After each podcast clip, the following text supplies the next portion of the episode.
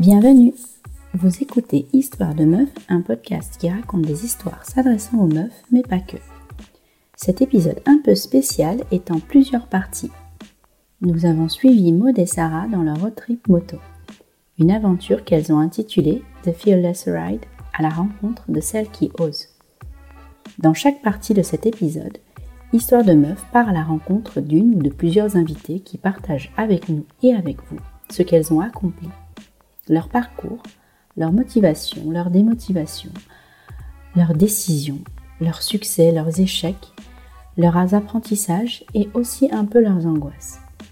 Ce qui les inspire au quotidien, ce qui les drive, et plein d'autres choses encore. En soi, rien d'extraordinaire. Rien que des personnes comme vous, comme moi, comme tout le monde. Des gens singuliers qui auront parfois vécu plusieurs vies et un certain nombre de choses. Ces choses vous parleront peut-être, vous inspireront, ou pas, et c'est totalement ok. Histoire de meuf, c'est avant tout des histoires partagées et incarnées qui vous rappelleront que vous n'êtes pas seul. Bonne écoute. Bonjour Sarah, bonjour Maud. Hello mienne. Hello mienne. Merci d'avoir accepté notre invitation pour ce troisième épisode d'Histoire de Meuf, qui est d'ailleurs le premier d'une série spéciale est-ce que vous pouvez vous présenter succinctement votre parcours et qui vous êtes Et on parlera juste après de cette série spéciale. Je m'appelle Sarah, j'ai 34 euh, ans. J'ai été avocat pendant 7 ans dans un cabinet euh, à Paris euh, en droit pénal et maintenant je suis juriste dans une banque. Je m'appelle Maude, j'ai 36 ans, je suis passionnée par la mer et les rencontres avec les gens. J'ai bossé pendant 10 ans dans un grand groupe international pour euh, la défense et l'aéronautique et, euh, et, il y a deux ans et demi, j'ai monté la boîte de mes rêves. Qu'est-ce que vous faites là toutes les deux? Euh, eh ben on s'est on, on s'est rencontrés il y a il y a 12 ans à Hong Kong. Euh, on faisait une année d'échange et pendant 12 ans, on ne s'est pas vu. On est retourné chacune en France de notre côté. Et euh, il y a tout juste un an hier, on s'est retrouvés euh, par hasard autour d'une story de moto. Et, et on s'est retrouvés en se rendant compte qu'on habitait juste à côté l'une de l'autre. on habitait à 300 mètres à Paris, qu'on allait beaucoup en Bretagne, que Maud y vivait. Et euh, et puis on s'est retrouvés autour d'une bière et on ne s'est pas quitté depuis. Ouais, en fait, il euh, n'y a pas de hasard, il n'y a que des rendez-vous. Souvent, on en parle et euh, c'était assez hallucinant de se, retrouver grâce, grâce à une moto parce qu'en fait, j'avais posté la moto de mes rêves que, que j'avais acheté un an auparavant, qui est une Royal Enfield. Et Sarah me dit non mais c'est dingue, je, je, je, vais acheter cette moto et c'est comme ça qu'on s'est reconnecté. Effectivement, quand on s'est retrouvés autour de cette pinte 12 ans plus tard. C'est comme si on s'était quitté la veille, c'était assez fou. Et, euh, et, donc on a décidé de se... Enfin je me rappelle Sarah, tu m'as dit... Euh, ah mais c'est dingue, euh, on a changé de vie, on vit à côté, on bosse à côté, je pars souvent en Bretagne, toi tu vis aussi là-bas. J'adorerais qu'un jour on se fasse un road trip. Et là, Maud m'a dit la différence entre un projet et... La différence entre un rêve et un projet. C'est une date. Elle a sorti son agenda et une semaine plus tard, j'avais emmené la, moto en Bretagne. On est parti pour notre premier voyage euh, toutes les deux. Et mon premier voyage à moi. Et donc, euh, ce fameux épisode 3 va justement être euh, autour de Mototrip, qui est votre projet à venir, tout chaud, tout frais. De quoi s'agit-il? En fait, c'est marrant parce que, comme disait Sarah, quand on s'est retrouvés il y a un an, on ne s'est pas quitté. Et on a fait un premier road trip dans le Finistère. Euh, en Bretagne, c'était vraiment génial avec nos motos. Et, euh, on en a fait un deuxième. euh, parce qu'on était confinés ensemble en Bretagne. Et, euh, et on s'est dit, OK, le prochain, euh, on aimerait vraiment qu'il ait du sens et qu'on puisse le partager, en fait.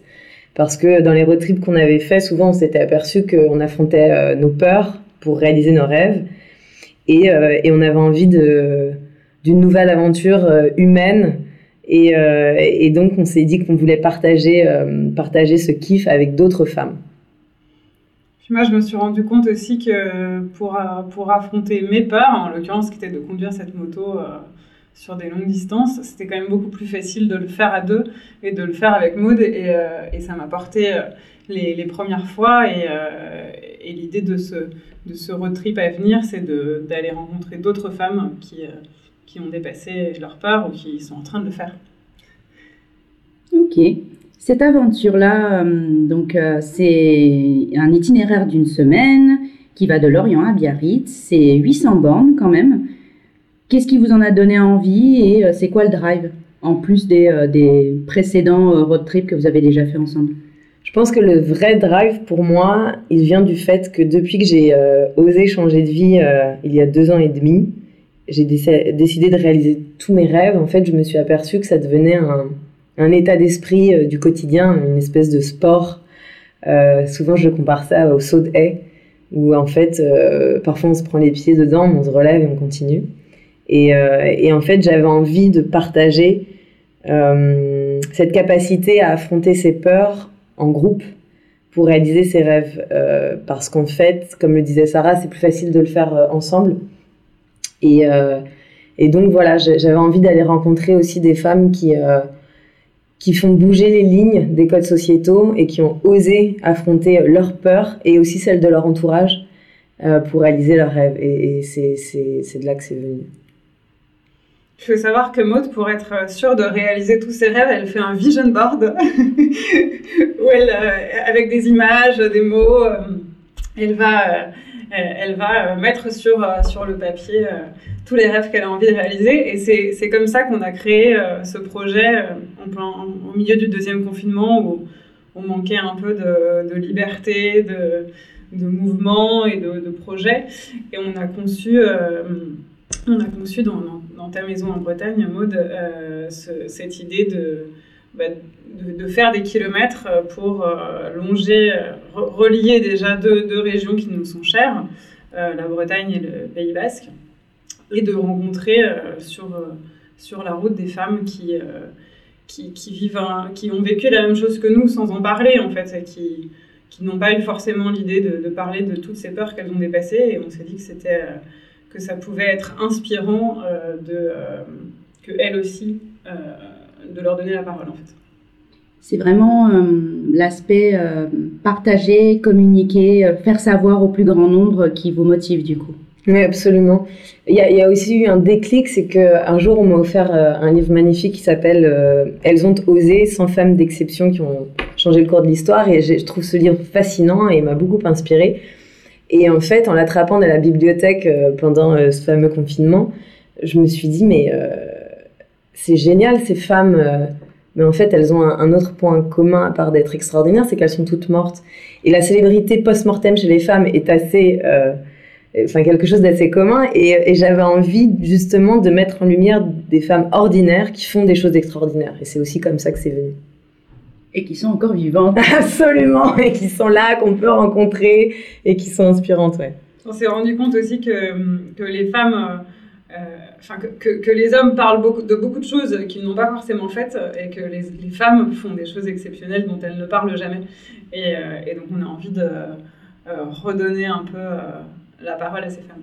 Oui, vous renversez un petit peu euh, cette euh, mauvaise habitude euh, des femmes à ne pas, ne pas partager ce qu'elles font d'extraordinaire. En pensant que c'est normal.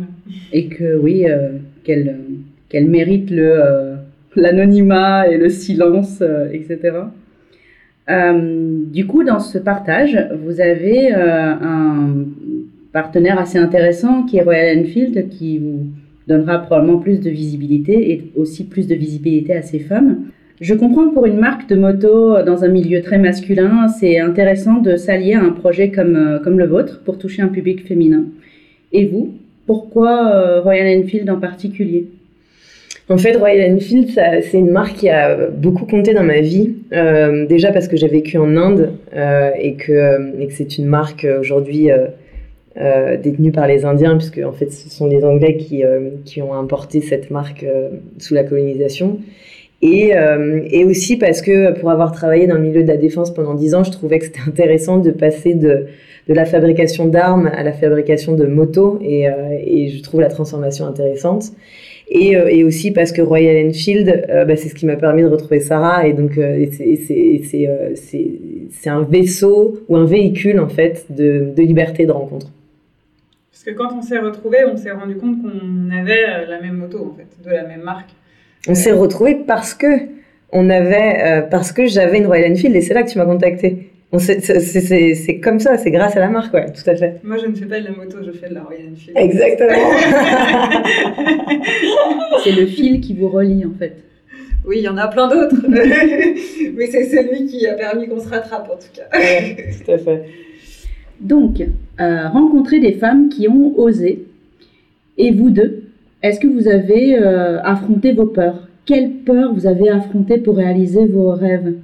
Les rêves de ce board, mode euh, tous les jours, je pense qu'on affronte des peurs pour réaliser ses rêves. Ça peut être des petites peurs ou des plus grandes peurs. Euh, pour en citer quelques-unes, je pense que la première peur pour moi, ça a été de lâcher mon CDI dans cette boîte ultra euh, confortable en termes de, de, privilèges et de sécurité financière, notamment. Donc ça, ça a été la première chose. la deuxième peur, je pense que euh, c'était saut dans le vide de, de, prendre le bail de cette maison de rêve en Bretagne sans avoir les finances euh, pour pouvoir le faire. Ma mère était assez inquiète quand je, lui ai dit que j'allais prendre euh, le bail de cette maison parce que j'avais pas les moyens de, de, payer le loyer. Mais en fait, je regrette pas aujourd'hui, c'est génial. D'ailleurs, j'en viens. J'étais encore à Loyer en train de surfer et j'adore cette vie entre Paris et la Bretagne.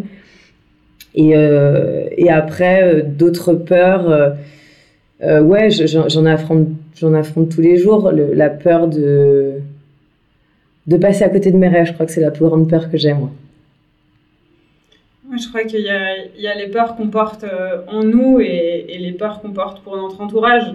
Euh, la moto, ça a été, ça a été une, grande peur pour mon entourage, de, de mes parents qui, ont, qui, ont, peur que je me blesse la, moto, c'est quelque chose qui est considéré comme. Euh, enfin, qui, renvoie une image dangereuse. Donc, euh, euh, mais il y en a eu, il y en a eu beaucoup d'autres avant. Une de mes plus grandes peurs, c'était de parler en public. Donc là, l'exercice est. le public ne se voit pas, mais l'exercice est difficile. mais ce qui est quand même drôle, si tu me permets, c'est de pouvoir préciser que tu es quand même avocat pénal, liste, et que donc du coup, tu as quand même fait des plaidoiries, tu as dû en faire un certain nombre. Oui, mais c'est cet impératif en fait de, dépasser ses peurs. Je ne pouvais pas être avocat euh, sans plaider. Il y a plein d'avocats qui ne plaident jamais. Euh, ils sont tout autant avocats que ceux qui plaident. Mais moi, je voulais absolument plaider. Alors que, que j'ai cette peur euh, de que ce que j'ai à dire ne soit pas assez intéressant ou qu'on ne m'entende pas ou et donc, euh, donc, je suis devenue avocat pénaliste. euh, et, et, pour la moto, c'est un peu pareil, mais j'ai peur du vide et, et, euh, euh, je, fais des formations d'alpiniste où je dois sauter dans des crevasses. mais j'ai quand même très peur. J'y vais quand même. et vous parliez aussi, on parlait, on parlait aussi de bousculer les codes sociétaux, les faire évoluer. C'est quoi les vôtres C'est quoi les codes sociétaux que vous avez bousculés? Euh, Je pense que moi, une des premières choses qui me vient en tête, c'est euh, d'oser accepter euh, d'aimer un être humain, indépendamment que ce soit un homme ou une femme. Ça, je pense que ça fait partie des choses qui font évoluer les codes sociétaux. j'ai 36 ans, j'ai pas d'enfant et, et c'est ok ça aussi, je pense que ça fait partie euh, des choses de, Moi, personnellement, j'en veux, mais j'ai des amis qui n'ont pas forcément choisi ça. Et, je trouve que c'est cool de pouvoir dire, voilà, c'est ma vie, c'est mes choix. Et, cette fameuse phrase, quand est-ce que tu nous fais des enfants, par exemple euh, Ma grand-mère qui a 99 ans est désespérée euh, de ne pas me voir encore mère aujourd'hui, mais voilà, ça fait partie de ces choses. Je ne sais pas si c'est si un code sociétal, mais, mais l'idée que que le fait d'être une femme, notamment quand, j'étais avocat, c'est moins valable aujourd'hui euh, en étant juriste en banque, mais quand, j'étais avocat, il y, a, un, discrédit qui vient du fait qu'une femme prenne la parole. Et, donc avoir autant de, considération, avoir une... ne serait-ce qu'une rémunération égale euh, de celle de mes collègues, euh, c'était quelque chose de, de, difficile et de ne pas avoir de remarques, de, la, blague sexiste devant la machine à café, la blague machiste entre, dans une réunion où il n'y a que des hommes. Ce genre de choses, c'est, des choses que j'aimerais, que j'ai essayé de faire évoluer à mon échelle. Et à travers ce projet, euh, quels codes sociétaux pensez-vous bousculer? En fait, ce qui est assez, euh, ce qui est assez rigolo dans ce projet, c'est qu'il y a plein de choses, c'est assez, euh, assez dense en termes de, de bousculer les codes sociétaux parce qu'ils sont un peu à tous les niveaux. Et je dirais, par exemple, de manière concrète, on a décidé de monter ce projet avec Sarah sans argent, en se disant, tiens, on va monter ce projet, on n'a pas besoin d'argent. Ce dont on a besoin, euh, c'est des gens euh, engagés autour de nous, investis avec des compétences assez hallucinantes. Et d'ailleurs, euh, ce podcast, il fait partie aussi de ces choses qu'on fait basées sur le troc. la deuxième chose, c'est que c'est un projet qui est drivé par des femmes, qui est conduit par des femmes, avec des hommes qui nous ont rejoints en fait parce qu'on on, porte quelque chose, euh, un message d'inclusion, de, mais il n'empêche que voilà, c'est drivé et assumé. Euh, enfin, c'est drivé par les, par les femmes et on assume pleinement de conduire, euh, enfin, d'être à l'avant de la moto et, et, en tête de ce projet. Et, le dernier point, ça serait quoi, Sarah? Et c'est de le dernier point, ça serait de, de se laisser porter par, par le voyage en lui-même et de de laisser les choses arriver euh, dans, dans le présent. Donc, on l'a organisé de façon à ce qu'on puisse faire des rencontres sur le chemin.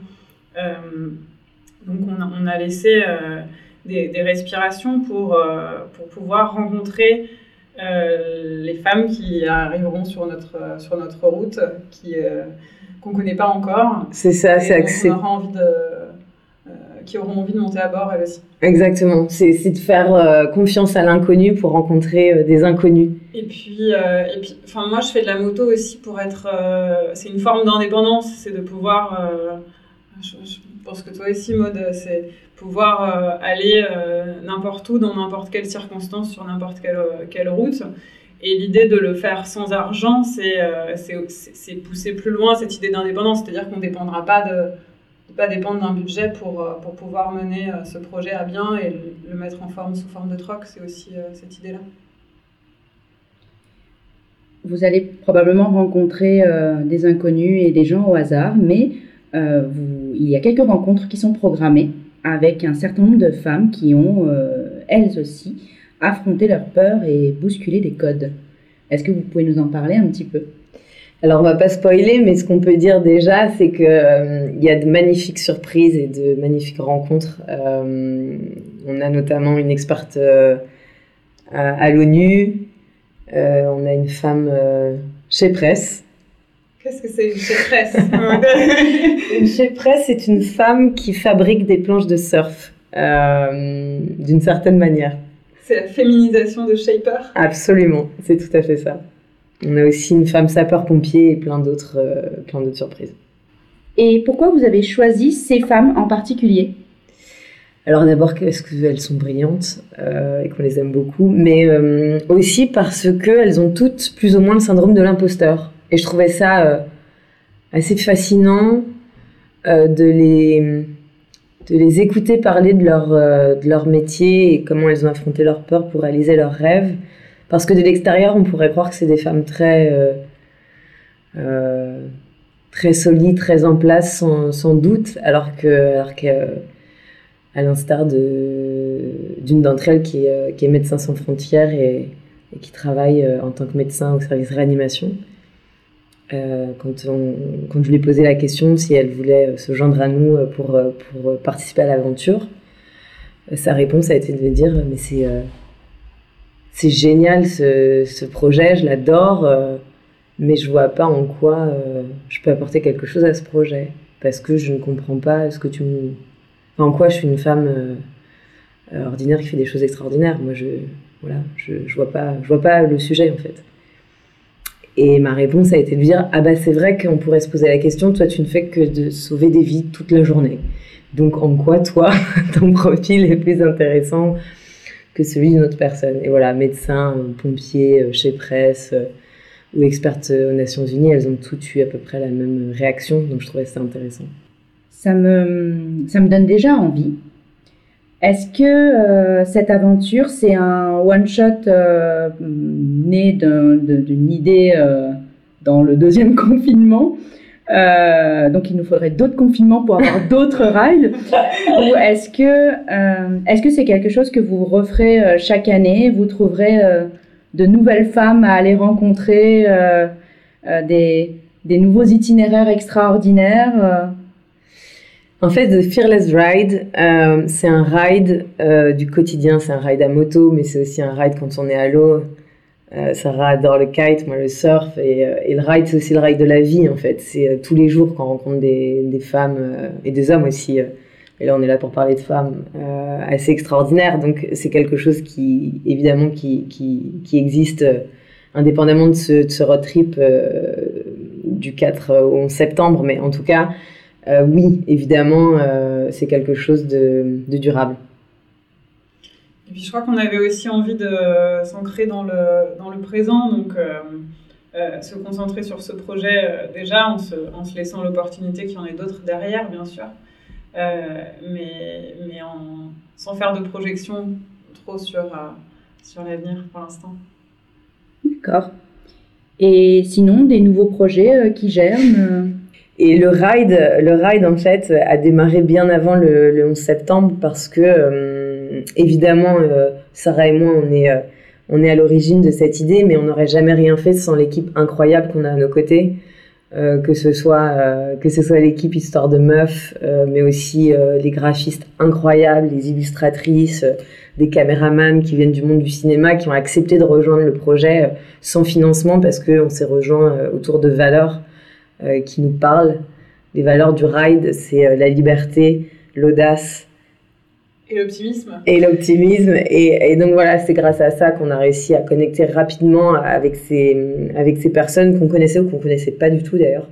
Mais en tout cas, ce qui est génial, c'est que, c'est que l'équipe est ultra soudée et que on ne fait que chercher des solutions ensemble, alors que euh, beaucoup d'entre, d'entre eux ont des taf de ouf peu de temps et, euh, ils trouvent euh, de l'espace pour pouvoir euh, se rendre dispo. Donc voilà, c'est ça aussi le ride, c'est les personnes que l'on voit et surtout celles que l'on ne voit pas. C'est pour moi, c'est c'est vraiment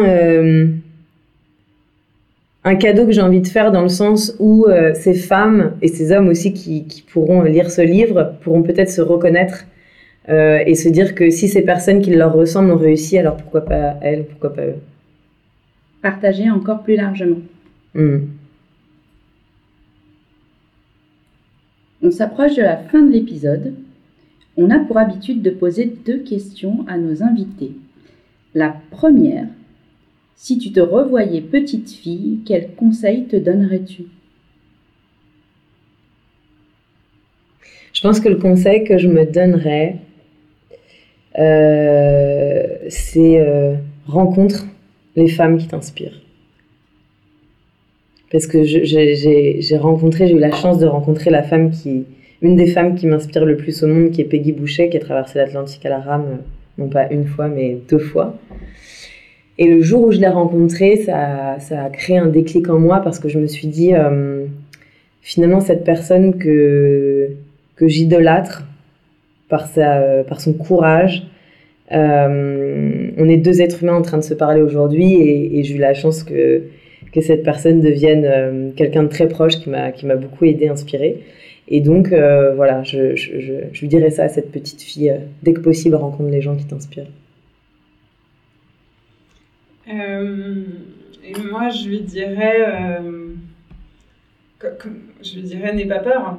Euh, n'aie pas peur, tu, tu, as toutes, euh, tu as toutes les ressources en toi pour, euh, pour, y arriver et, choisis, choisis ce que tu veux faire et ce qui te porte et ce qui te, ce qui te fait vibrer en toute liberté et, et le, le, reste, le reste suivra, tu trouveras les ressources avec les gens qui, qui, vont croiser ta route et, et, et ça, ça va bien se passer.